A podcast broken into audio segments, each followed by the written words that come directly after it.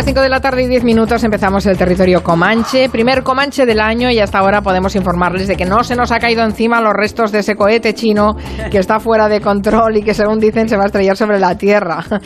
Tranquilos que es probable que caigan al mar, no, no hace falta que estemos mirando al cielo, que no tiene por qué caer sobre nuestras cabezas.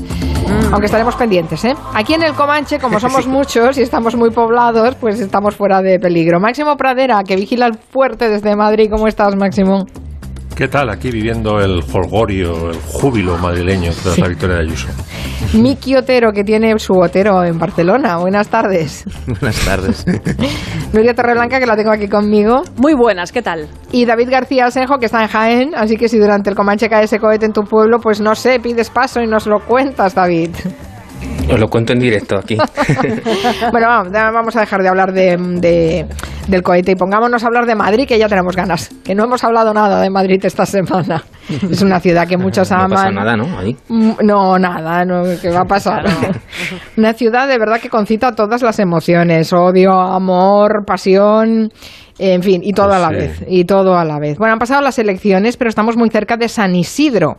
Eh, así que Máximo Pradera se ha inspirado y se ha puesto madrileño como gana Bueno, entre, es que entre el entusiasmo, digo, por la victoria de Ayuso, porque se levanta el, confinamiento, que se levanta a partir de la tarde del sábado, de este sábado. Bueno, de la tarde-noche, a las 00 del eh, domingo se levanta el estado de alarma. Ah, a las 00, yo creí que era por la tarde del sábado. Tú ya, haciendo planes, pues mal, mal. Las ganas que tienes.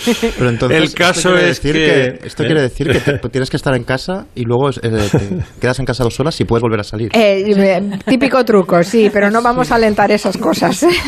bueno, que hay muchos, muchas razones para, para cantar a Madrid, San Isidro, el buen tiempo, que es una delicia en Madrid, el el triunfo de la, de la libertad, entendida por Ayuso. Y entonces he hecho momentos estelares del documento sonoro madrileño. Y empezamos con, pues mira, una persona que también triunfó en Madrid al grito de libertad, don Enrique Tirno Galván. ¡Roqueros! El que no esté colocado, que se coloque y al loro.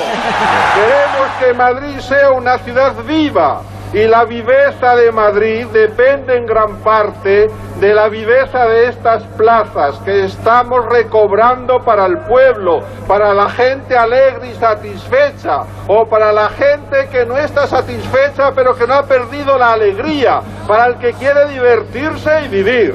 Y que nadie lo vea mal, que los muchachos y las muchachas pueden abrazarse y pueden besarse sin que esto signifique deshonestidad. Hay más deshonestidad en los que miran que en los que hacen. Mucha más. Qué grandes discursos. grandes bandos. Por ejemplo, hizo uno cuando empezó a mm, peatonalizar o por, por lo menos a restringir el tráfico en el centro de Madrid, eh, emitió un bando divertidísimo que decía si consideramos, espérate, a ver si lo encuentro, dice, si consideramos el descuido, si no malicia, con que muchos vecinos dejan coches y carricoches en el lugar que mejor les peta. Ay, que se nos ha ido, Max Pradera, se nos ha acordado esa comunicación. ah, no, no, has vuelto, has vuelto. Que ha sido por un momento, ¿eh, Max? He vuelto. Ah. ah sí, ahora sí. Me he ido por un momento, bueno, mm, son, son, son mis ausencias mentales. Tienes una ausencia, sí. Se refleja en el micrófono. El, el, bando lo habéis escuchado al comienzo o no? Sí, sí, sí. El me reitero. El de los carricoches. ¿Te has quedado en los carricoches? En los carricoches dice, eh, dice la desconsideración con la que muchos vecinos dejan coches y carricoches en el lugar que mejor les peta. Es que había adquirido incluso el lenguaje de la, de la movida, ¿no? era, divertidísimo y estaba muy cercano siempre. Y fíjate, a mí lo que más me asombra y me admira de Miguel Ángel Rodríguez y la campaña que ha hecho con Ayuso es que no solamente ha arrasado, sino que ha arrasado con una bandera que normalmente es la de la izquierda, ¿no? que es la permisividad y la libertad, mm, quizá por las circunstancias tan especiales que estamos atravesando por, la, por el, los meses de encierro de, pandemia, ¿no? Eh, eh, Ayuso y, la derecha ha podido coger esa bandera que normalmente es de la izquierda y darle la vuelta, porque normalmente la derecha cuando triunfa es en nombre de la seguridad y, como diría Harcha, palo largo y mano dura, ¿no? Y aquí se ha dado un, eh, como, una inversión del mensaje magistral por parte del quien, quien ha hecho la campaña, que desde luego es Miguel Ángel Rodríguez, que les ha comido la merienda a todos los partidos Y la, la verdad es que el triunfo eh, da miedo, es el ver el mapa, el, el blue di pinto di blue que es ahora Madrid, ¿no? Eh, Ahora, Bueno, que, ¿qué más que tenemos? estábamos escuchando a Tierno me acordaba además que con la, con la imagen que tenía, ¿no? Con esas, esas americanas cruzadas y, Sí. y esa Sí. imagen de señor mayor y hablando de que donde le peta y, y solo le faltaba decir y me la suda. que- Sí, bueno, como Bueno, tuvo, tuvo frases la increíbles. expresión de dice- moda hoy. Sí, la expresión de hoy. Dice, frases increíbles de Tierno. Dice, bendito sea el caos porque es síntoma de, li- de libertad. Esa me encanta. O sea, iba más allá de la libertad. actual. sí, sí. Suena actual, sí, sí. ¿Algo más en y tu luego lo que le- playlist? Y déjame que recuerde solamente lo que le dijo a Susana Estrada, porque todos tenemos en mente Ay, la, la foto foto, de, la foto. de Susana Estrada con el pecho al descubierto, que él ni se inmutó, o don Enrique le dijo, señorita, se va usted a constipar, se va usted a enfriar. Así. Bueno, la- el siguiente momento estelar del documento sonoro es una canción vídeo del Chotis Madrid que hizo eh, Ariel Roth con el grupo de Bimba Bosé, que en Gloria esté, eh, que se hizo un vídeo, se emitió en Telemadrid, se lo encargó el ayuntamiento para conmemorar el centenario de la Gran Vía y sonaba así. Cuando vengas a Madrid, chulona mía, voy a ser temperatriz de lavapiés y alfombrarte con claveles la gran vía y a bañarte con vinillo de Jerez y el chicote un agasajo postinero con la crema de la intelectualidad la gracia de un piropo retrechero más castizo que la calle de Alcalá. Claro, cuando cogí este Qué momento bueno, estelar, sí, bueno, cuando cogí me chirriaba un poco lo del vinillo y que, que es una canción tan castiza cantada en argentino, pero luego te pones a pensar, claro, esto lo escribe un mexicano, Agustín Lara, desde es un homenaje desde México a Madrid, eh, en México se piensa mucho en ti, le dice a Madrid, ¿no? Entonces es un perfecto puente entre la madre patria, ¿viste? Y, y la, y la América Latina, así Hombre, que perfecto. y eso es perfectamente. tequila, eso es tequila. Cuando llegaron a Madrid en los años 70-80 y nos enseñaron Claro. mucho cómo hacer rock también aquí, ¿no? Además arrasaron en la movida, efectivamente. Me parece una, un acierto haber escogido a Arias Roth y a, y el vídeo es muy divertido. Soñamos desde aquí. Bueno, después nos pones más, eh, más eh, eh, elementos en tu playlist dedicada a Madrid esta Momen- tarde. dilo, dilo bien, dilo bien, Mercado. Momentos estelares. Momentos. No lo mejoraría, tú lo haces genial. Una película española ha llamado la atención en esta pasada edición de los Oscars, se llama Sound of Metal, y Miki Otero se ha enganchado a la baqueta del batería que protagoniza la peli para hablar de música. Míralo. Ni Edmundo Val. Ojo, ¿eh? o Durán y Lleida, ¿eh? O Durán Lleida, sí. También.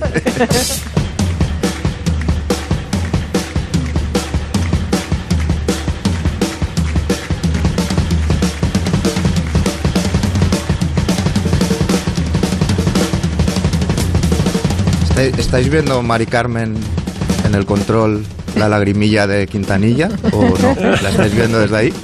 Está emocionado, está emocionado. Este es- Estamos abriendo con este mega solo de, de Ian Pace, de Deep Purple, eh, que es un, un solo de 6 minutos que hacía cuando tocaban en directo en la gira del 72 de Mule y que es el solo favorito de batería de Quintanilla, me ha confesado antes, que lo escuchaba. Hay que imaginar a Quintanilla adolescente. Aunque, aunque no es difícil porque ha hecho esta especie de pacto fáustico que hace que parezca igual de joven ahora, ¿no? Niñico. tenemos que imaginarlo adolescente. Exacto. Tenemos que imaginarlo escuchando con un Wallman esta canción a todo trapo y me dice que a él la imagen que le, que le veía a, a esto era como la imagen de por fin el batería tenía su momento, ¿no? Y, y se veía allí como un héroe frente al peligro delante de toda la mache- muchedumbre, ¿no?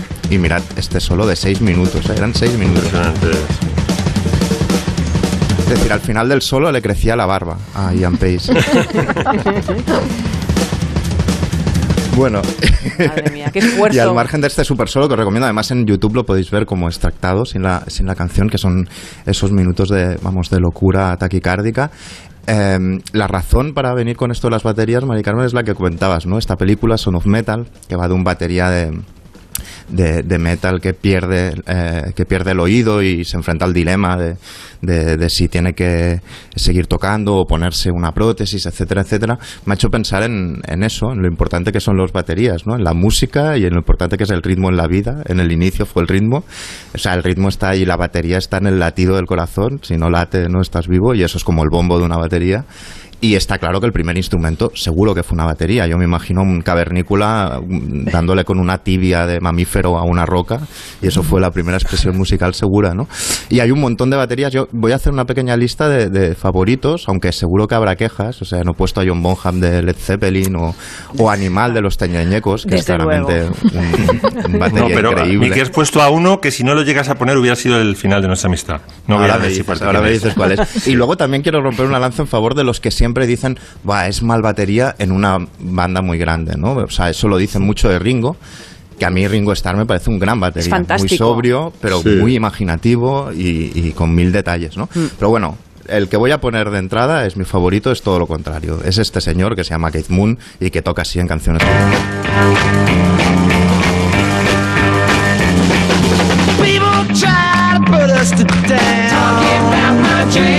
Bueno, este es Keith Moon, de la banda The Who, que muchos conoceréis y muchos co- comancheros seguro que conocen. Y, y por lo visto era un batería diseñado para ser así de loco desde niño, porque era, era hiperactivo y se ve que no había manera de, de atraparlo eh, en casa hasta que le compró la primera batería a su, su madre siendo muy, muy pequeño, ¿no? Y no sé si sabéis esta banda, hacia, ya al principio de su carrera, mucho antes de que lo hiciera Jimi Hendrix, lo de quemar la guitarra, por ejemplo, ellos destrozaban sus equipos al final del concierto, rompían las guitarras, etcétera, etcétera. Ellos luego aprovechaban para llamarlo arte destru- autodestructivo, es decir, primero se cargaban todo y luego le ponían la, la coartada musical intelectual, ¿no? Y, y hay un momento muy, muy clave de Keith Moon que es la interpretación que hizo de esta canción que sonaba de My Generation en un programa del año 67 en Estados Unidos, que lo que hizo es cargar con explosivos eh, uno de sus bombos. Y entonces al final de la canción pateó la batería y aquello explotó, el pelo de, de Pete Townshend se incendió, o sea, quedó como chamuscado, un trozo de platillo le- le- se le incrustó en el brazo a Kate Moon, Townshend quedó incluso como sordo durante unos días y, y luego tuvo problemas, ¿no? Y la presentación ya promete, ¿no? Él llega al estudio, entonces el presentador, que es el típico, imaginaros el típico eh, yankee como con peinado de lametón de vaca, le hace una bromita y él le contesta, es este corte. And over here, the guy plays the sloppy drums. Follow the yellow brick road. What's your name? Keith. Keith. My friends call me Keith. You can call me John. And this is a, El, el- el tipo se empie- le empieza a faltar a Keith Moon y entonces le pregunta el nombre y Keith Moon le dice, Keith, mis amigos me llaman Keith, tú me puedes llamar John. Por ejemplo, ya faltando desde el principio. Y luego al final de la actuación es cuando revienta la batería y suena así.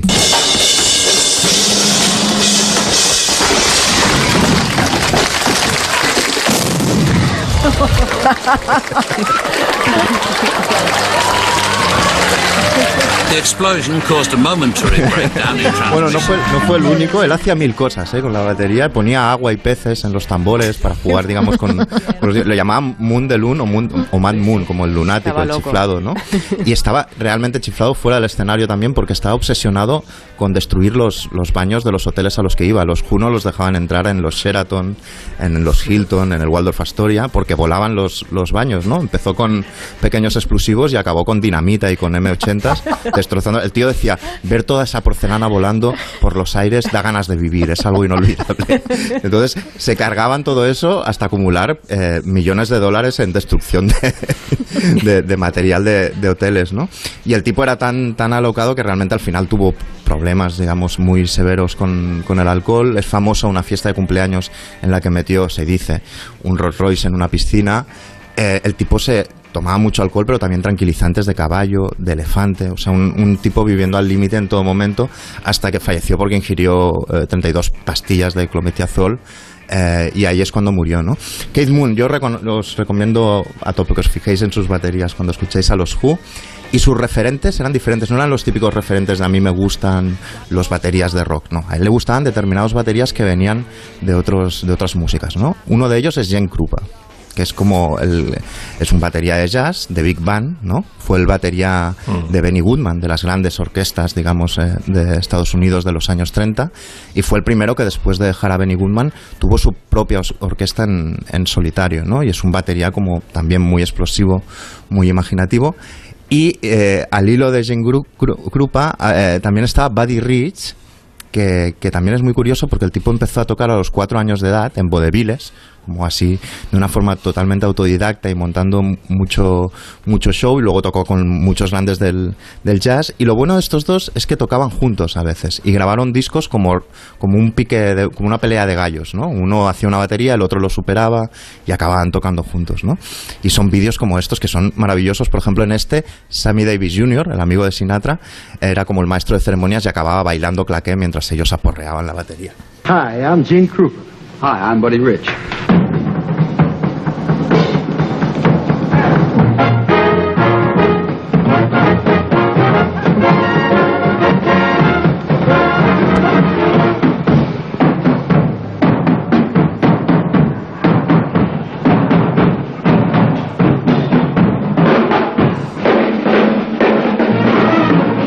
Aquí se empiezan a picar ya, ¿no?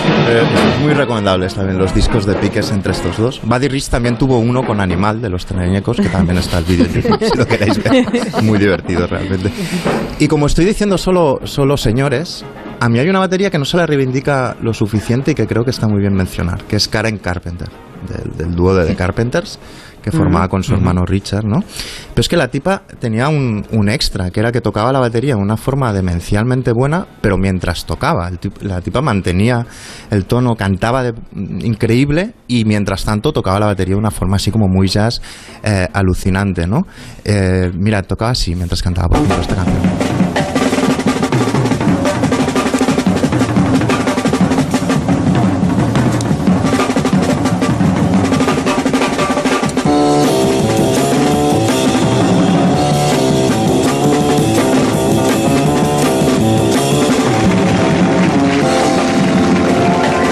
No ha cantado, pero era Dancing in the Streets. Pero tocaba así, de esta forma que habéis oído, mientras cantaba por en. Sí, por sí, encima. mucho nivel. Mucho, mucho. La- lo malo de esta chica, la historia triste es que tenía anorexia nerviosa y acabó, falleció muy pronto, a los treinta y pocos eh, años, por este problema. De, de hecho, después de saberlo, cuando ves los vídeos te fijas, digamos, cómo, cómo se iba demacrando a medida que se- seguía tocando de esta manera.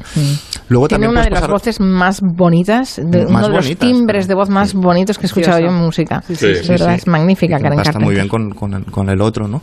Y, y tiene mucho mérito como además tocaba mientras tanto, ¿no? Bueno, también está la historia del, de que puedes pasar por a la historia de los baterías eh, gracias a otras eh, cuestiones, ¿no? No estrictamente musicales, porque el mejor escritor de la historia era Manco, como sabemos, ¿no? Y también hay la historia de un batería que era Mm. Manco, que era Rick Sí. Allen, de los Left Flippers que comenzó a tocar la batería también con cinco años, ahí en la, como todo, supongo, en la cocina de su madre con las espumaderas. Eh, a los 10 ya le regalaron la primera batería y a los 15 contestó a un anuncio para tocar con los Left Flippers y tocó canciones como esta, por ejemplo.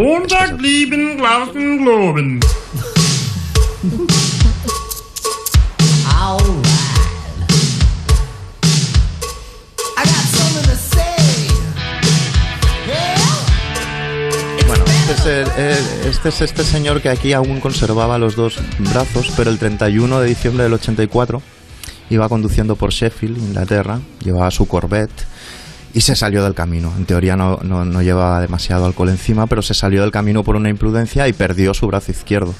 Y la historia no deja de ser trágica, pero también bonita, porque el ex batería de los Status Quo, Jeff Rich, llamó a un montón de amigos y tal, y le construyeron solo para él una especie de kit electrónico para que pudiera tocar la batería usando un, un solo brazo. Y siguió, y eso le permitió seguir siendo el batería de Flepper a pesar de, de ser manco, que es algo bastante, bastante alucinante, ¿no? Y luego para acabar, os quería hablar de un batería que pasa la historia, a pesar de todo lo que hizo, por un solo eh, momento, por tres segundos de canción, ¿no? Estamos hablando de Hal Blaine, que grabó con Nancy Ah, Sinatra, sí, sí. Con Elvis, con Simon and Garfunkel, ya de él, sí, sí. con todos, ¿no? Y que tiene 150 éxitos en el que llegaron al, al top 10 de, de- de ventas, que grabó 35.000 canciones, pero al que se le recuerda solo por estos tres segundos de esta canción. es el batería de Be My Baby.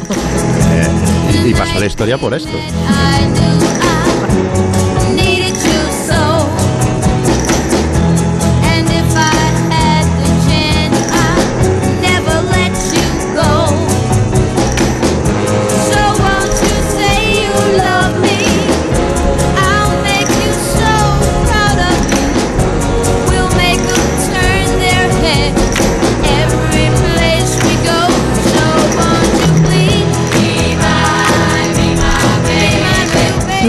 Y yo nos vamos a quedar bailando esta canción mientras ustedes escuchan unos consejos ¿eh? y después nos habla de los rascacielos de Nueva York David García Senjo.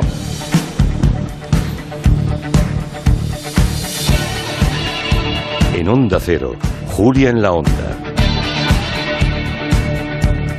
Con Carmen Juan.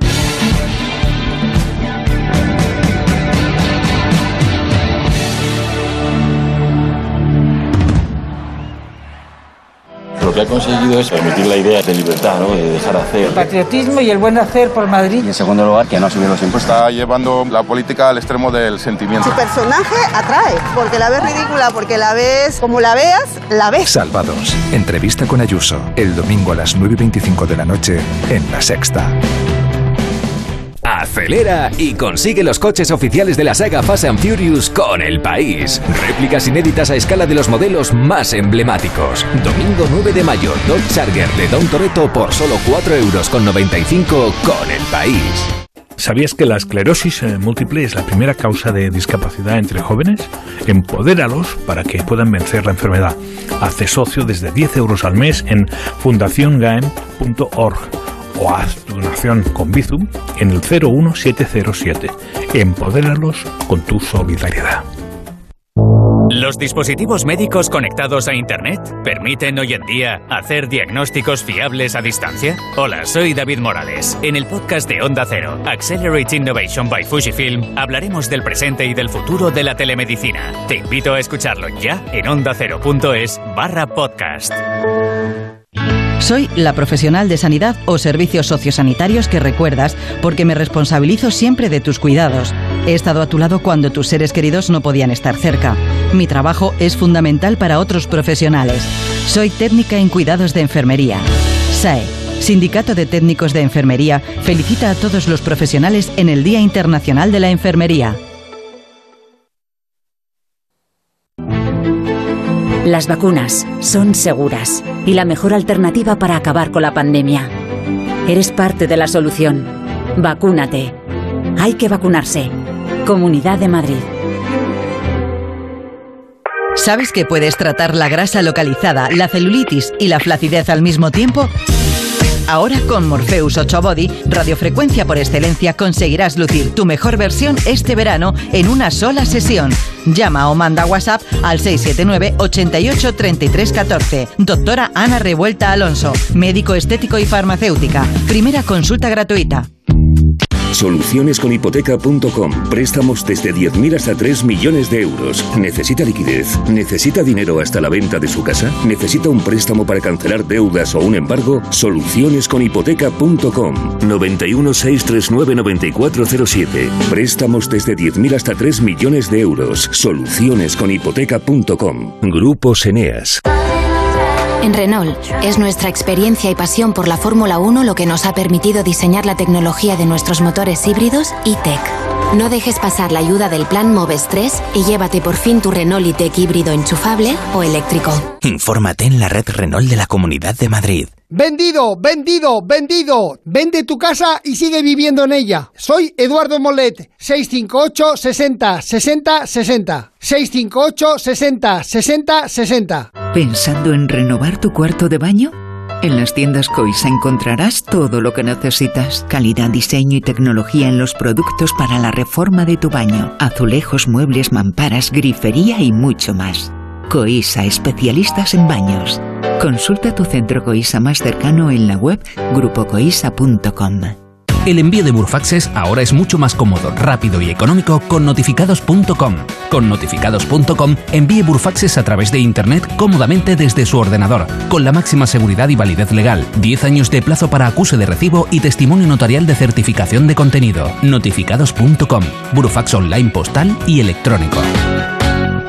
Colaboran con Decorman, Closman Cierres Metálicos, Insonoplac, PVC3 Comerlin, Claudio Pintores y Contenedores Parque 91 609 3370 o decorman.es. Si necesitas personal de hogar, acude a los profesionales de Omani, Hogar Mayores y Niños. Cuentan con una gran variedad de personal interno y externo para seleccionar cuidadosamente a la persona que más se adapte a tus necesidades. Más información en ayudaadomiciliomadrid.es. Ford Kuga híbrido enchufable. Carga cuando frenas, mientras conduces y cuando lo enchufas. Pasa al siguiente nivel en la vida real. Consigue tu Kuga híbrido enchufable con Ford Renting sin entrada y con todo incluido por 14 euros al día. Con seguro, mantenimiento integral, vehículo de sustitución, neumáticos ilimitados, plan Moves 3 incluido. Solo hasta el 31 de mayo condiciones en Ford.es. Ford, acercando el mañana. De cero al infinito, con Paco de León. Bienvenidos a esta cita semanal con el conocimiento, con la ciencia, con la historia, con la música. Un programa diferente para gente curiosa. Un programa interesante y ameno sobre ciencia y actualidad. Temas tratados con rigor y cercanía. Buenas noches, doctor. Buenas noches y mis felicitaciones al personal que ha hecho la documentación, porque realmente habéis sintetizado en unos minutos la esencia de la especialidad. No sé si copiarlo para las próximas memorias que tengan que elaborar. De cero al infinito, con Paco de León. Los sábados a las 4 de la madrugada y siempre que quieras, en la app y en la web de Onda Cero. Te mereces esta radio. Onda Cero, tu radio.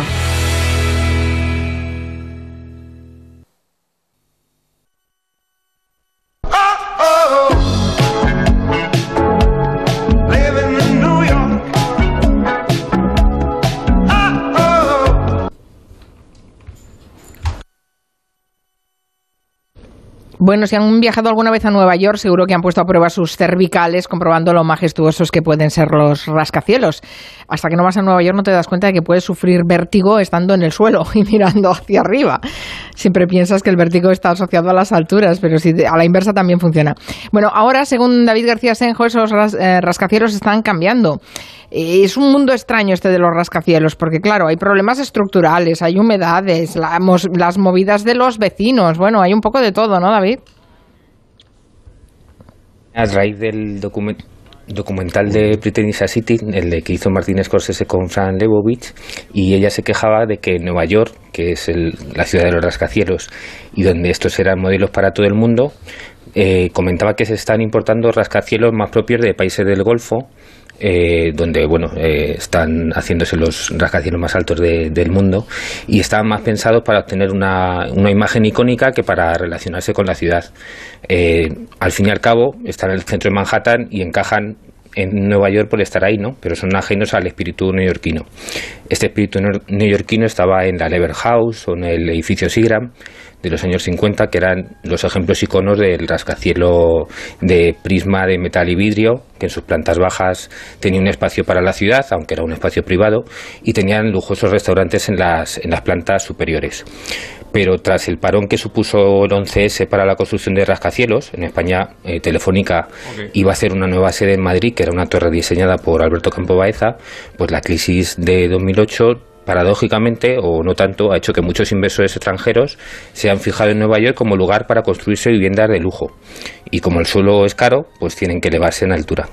En Nueva York pasa que cada manzana tiene una cantidad de metros cuadrados que puede edificar el dueño de, de la parcela. Pero si un solar no aprovecha todos esos metros cuadrados y el dueño de la parcela vecina los necesita, pues se los compra y construye un edificio con la altura de con la cantidad de metros cuadrados de las dos de las dos parcelas. Entonces está llevando a que se están construyendo rascacielos cada vez más esbeltos y allí lo llaman eh, edificios lápiz o edificios cerilla. Y bueno, como el lujo está en tener un apartamento en las últimas plantas, pues se busca que tengan la mayor altura posible. Y se apoyan en un, en un vacío legal que tiene la normativa urbanística de Nueva York, que indica que los espacios destinados a instalaciones no cuentan para el cálculo total de la superficie construible. Es decir, si tú puedes construir mil metros y colocas 200 de instalaciones, pues esos 200 no cuentan. Entonces, pues si tú los vas apilando en altura, eh, puedes conseguir un rascacielos más alto incluso teniendo poca superficie. Entonces, eh, esto hace que se planteen plantas vacías en, las partes intermedias de, del rascacielos que están destinadas a albergar pues toda la maquinaria que necesita un edificio de este tipo, pues para climatización, bombas de agua, incluso unos mecanismos que son amortiguadores de viento pero en, muchas ocasiones estas, eh, estas plantas para instalaciones tienen una altura muy por encima de las necesidades reales que son realmente pues para intentar conseguir las plantas cuanto más altas posibles mejor no o sea las plantas intermedias dices para poner toda la maquinaria no las dejan en, el, en, las plantas más bajas sino en las plantas intermedias.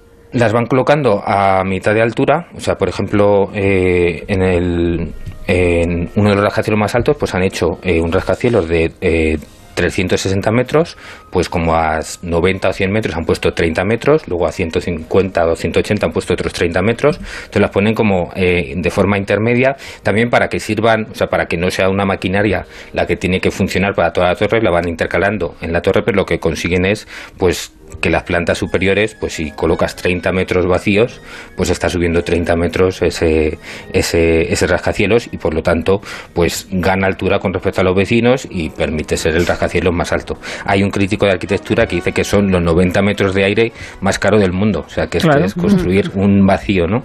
Entonces, bueno, pues la forma realmente no, no sigue la función, sino que es el resultado de una especulación financiera. La gente compra estos rascacielos, estos apartamentos, en muchos casos los compra y al mes o a los dos meses al año lo vende. Por ejemplo, Jennifer López compró uno y al año lo vendió pues casi por el doble, ¿no? Entonces eh, es un lujo tener un apartamento ahí, pero no está exento de, problemas. Eh, el gran desafío que tiene quien diseña un rascacielos son los movimientos que provoca el empuje del viento. Es decir, cuando te vas elevando, pues es más importante resistir al viento que el propio peso del, del edificio. Entonces normalmente se diseñan con una forma que intenta ofrecer la menor resistencia posible, las formas de los rascacielos tienen esquinas redondeadas y reducen la superficie en las plantas altas para que bueno pues el efecto palanca eh, sea menor. Aún así, la estructura tiene que tener una cierta flexibilidad, pues como un junco, ¿no? Y permitir que el edificio se balancee ligeramente para, para no partirse. Eh, se balanceará pero, y oscilará, pero eso no lo notas, ¿no? Como inquilino. En un mm. principio no debería notarlo, pero cuando se están construyendo estos rascacielos que son puramente con, con, interés especulativo y para intentar ser el primero que, que, se ocupa, el primero que es más alto, el primero que, que tiene el apartamento de lujo más caro de todo Nueva York, pues se construyen de forma rápida y pese a que te esté gastando un, un pastizal pues eh, puede ser 3.000 millones de, de, dólares construir un edificio de estos, pues el afán por ser los primeros pues hace que haya soluciones que no se han ejecutado correctamente y que no se han hecho las pruebas de funcionamiento necesarias. Entonces, en nuestros rascacielos, en lugar de, por la forma que tenía, que tiene como una forma de retícula, pues no hicieron las, las esquinas redondeadas, entonces los movimientos de la torre hace como si estuvieras en medio de una tormenta en un barco de madera. Dicen Qué bien, ¿eh? estoy, viendo, estoy viendo una foto detallada que nos ha colgado en Twitter eh, José del edificio Lápiz en Brooklyn, que en construcción, y, y te digo, David, que yo no vivo ahí, ¿eh? Me parece horroroso. A, mí tampoco, a mí, vamos, yo tengo muchísimo vértigo, yo creo que me costaría muchísimo asomarme. Bueno, evidentemente no tiene no tienen balcones, no son ventanas cerradas porque si abres, imagínate el airazo que te puede entrar dentro de, la vivienda, ¿no? Todo ventaja, sí. Entonces, bueno, pues eso, eh, lo han construido tan rápido, no han tenido en cuenta estas cosas para, para que no se mueva, para que si se mueve se amortigue, entonces dicen que estás allí y que cruje, vamos, como si estuvieras en, en un barco en medio de la tormenta. Y luego, aparte, eh, produce que los movimientos que tiene el rascacielos, eh, que se destensan los cables de los ascensores y dejan de funcionar. Entonces, imagínate subir este 300 metros. ruinas. me, me he olvidado el móvil. no, tiene, no tiene gimnasio, pero bueno, pues tiene, puedes usar las escaleras para hacer deporte, ¿no? Entonces luego también han surgido problemas de humedades porque las tuberías se han roto, porque claro, para subir el agua a esa altura pues tienen que tener mucha presión, entonces pues eh, en algún momento pues las tuberías pues se han construido de aquella manera y se han reventado, entonces claro, reparar todo esto no es barato, porque durante mientras estás construyendo el edificio pues tienes unas enormes grúas, no tiene ningún problema, pero tú llamas a un chapuzas a que te suba a, la, a 200 metros a arreglarte un baño, ¿no? Entonces eh, se están quejando de que aparte de que ser carísimo, pues les han subido el mantenimiento es, es también muy caro, pero bueno, es gente muy millonaria que como dicen, no vamos a contar con que la gente sea empática con nuestros problemas de multimillonarios, ¿no? Pero bueno, luego es que además las relaciones entre los vecinos, pues si son tensas normalmente en mi portal, que somos nueve, pues imaginaos en un así, ¿no? Es el presidente de escalera, que es King Kong.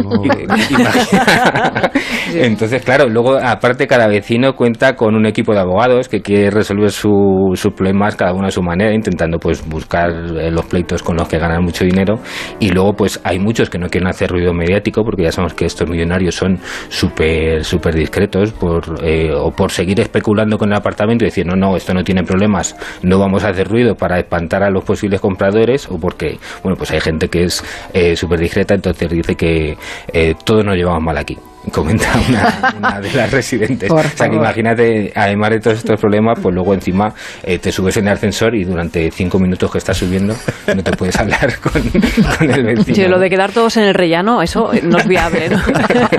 Aquí no hay quien viva, pero aquí. Exactamente. Hombre, a ver, yo entiendo que si te has gastado un pastón para tener uno de estos pisos súper de lujo ahí arriba, de que te debes sentir el rey del mundo, como DiCaprio en Titanic, pues la verdad es que no vas contando por ahí que, eso se hunde, evidentemente, ¿no? Pero... Esto, esto eh, todos los problemas los leí en un artículo del, del New York Times que decía que, que la mayoría de los, eh, de los inquilinos eh, llamabas al teléfono, bueno, no al teléfono evidentemente, pero que no querían hablar, evidentemente, por, eh, pues para no devaluar su propiedad y bueno, que al final pues todo se soluciona, pero bueno, que, que no es tan bonito. La, la que más ruido ha hecho ha dicho que si se hubiera enterado que, que se hubiera comprado otro. Pero bueno, claro, no, tienes, no, estás a, no estás a 200 metros sobre, eh, sobre el Central Park. Claro. Ya, ya, pero aún así los están construyendo a pesar de, de todo esto. Bueno, pues nada, quien los compra, pues que, que, que, que, que aguanten, efectivamente, que arreen, que aguanten. Vamos a hablar de uno de los cantautores más singulares que ha tenido este país.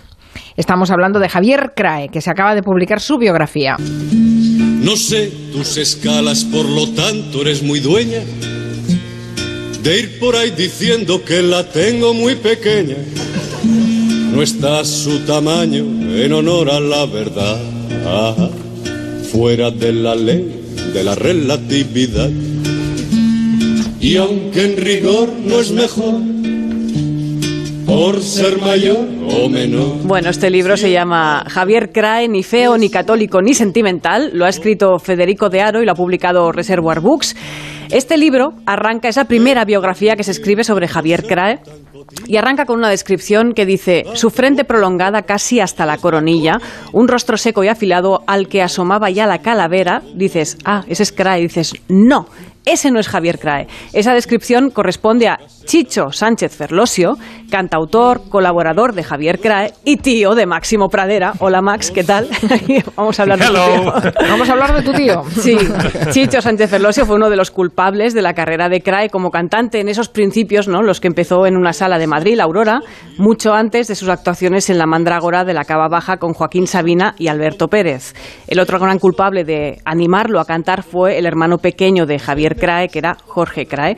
Eh, todo esto cuando ya empezó y se puso como cantante, pero este libro nos cuenta su historia desde que es niño, la familia en la que nace, los trabajos en los que empezó a, a, despuntar ¿no? en una agencia de publicidad donde coincidió con un jovencísimo Javier Batanero de Académica Palancas. Es que la vida de Crae es una sucesión de amiguitos que tenemos por el mundo que han coincidido con él. ¿no?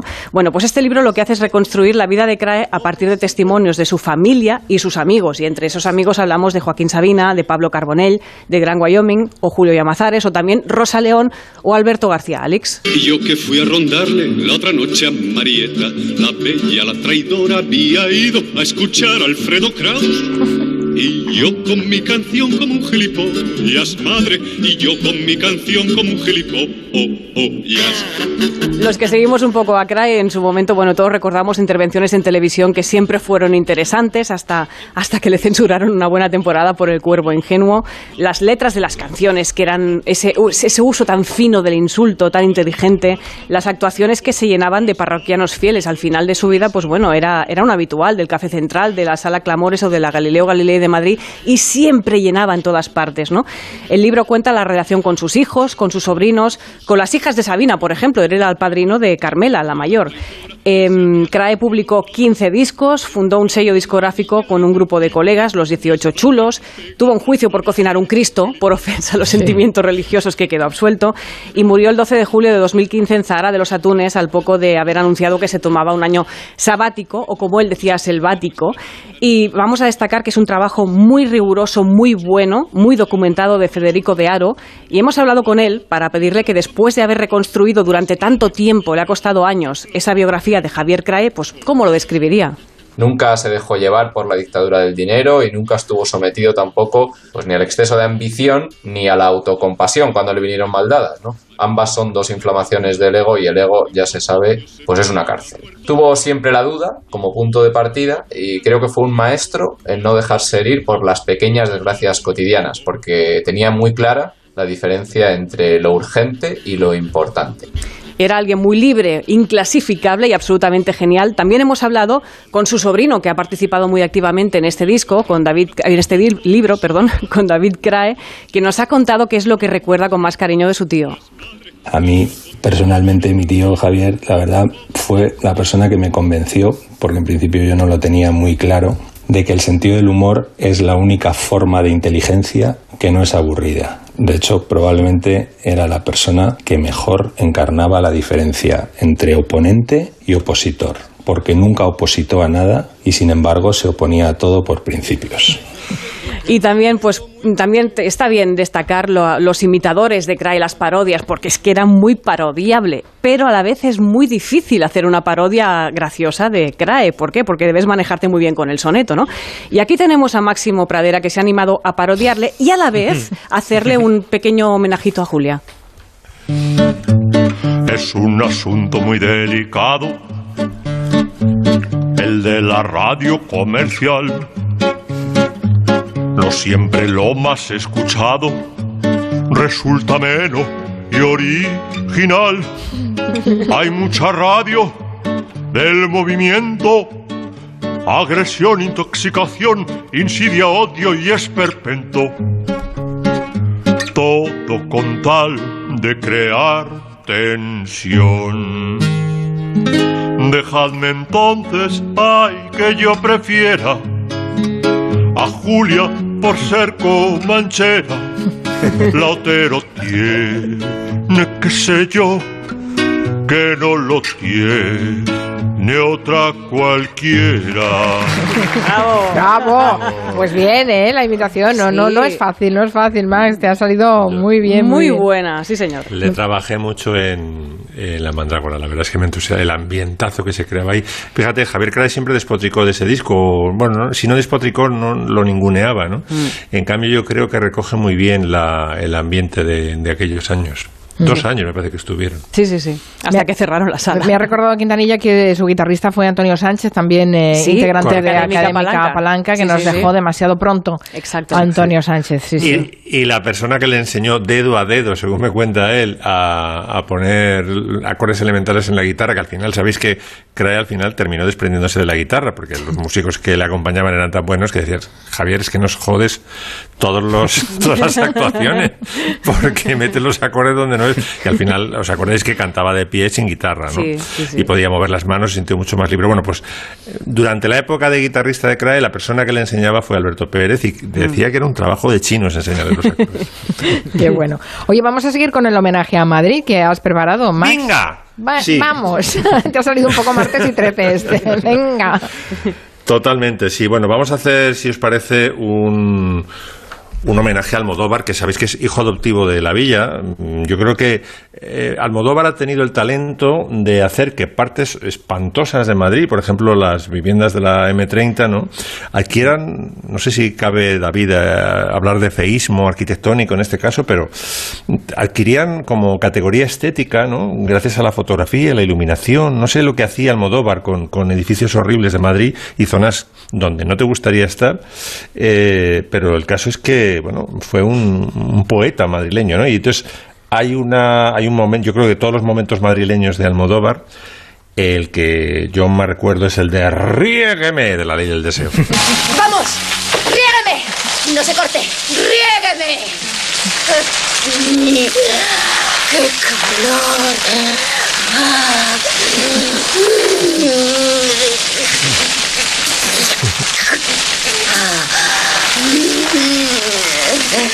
¡Qué sofoco! Esta noche no lo soporto.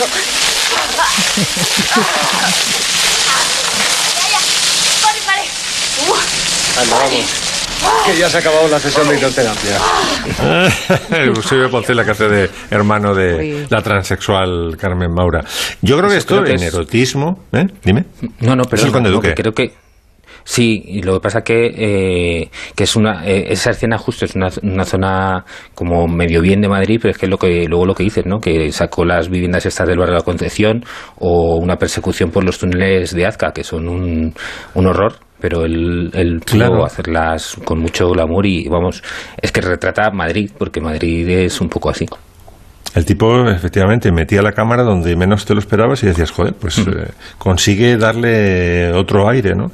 Y Ahora Tangana esto- ha sacado vídeos que, que ponen un poco, hacen, yo creo que hacen homenaje a, a ese cine de, de Almodóvar, rescatando la arquitectura madrileña. Sí, y este Riégueme yo creo que en, en potencia sensual es, eh, puede competir desde el madrileñismo con el Marcello de Anita Ekberg en La Fontana de Igual, ¿no? sí. Es un momento- Ese es nuestro Marcello madrileño.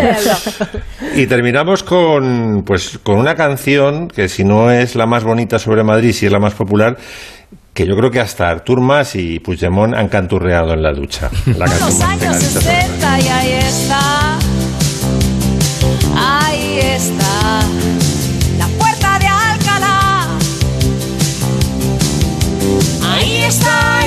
viendo pasar el tiempo, la puerta de Alcalá.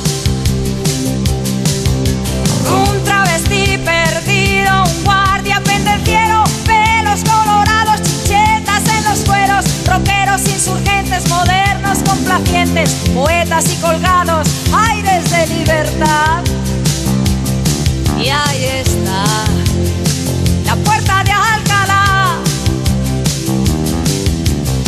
Ahí está, ahí está viendo pasar el tiempo, la puerta de Alcalá.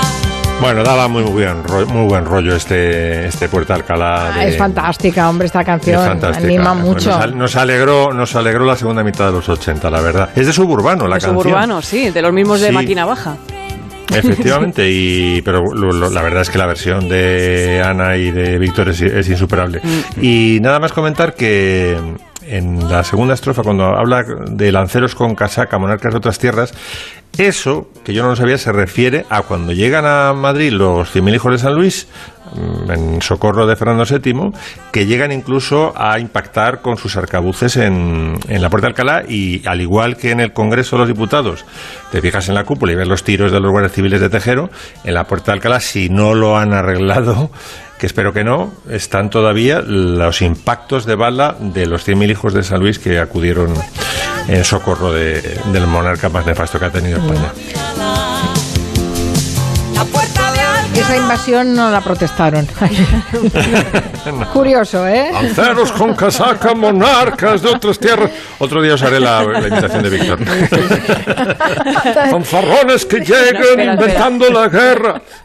Tienes que alejarte un poco más del micro, Max, porque Víctor Perdón. Manuel canta de lejos, si te das Perdón. cuenta. que estaba saturando.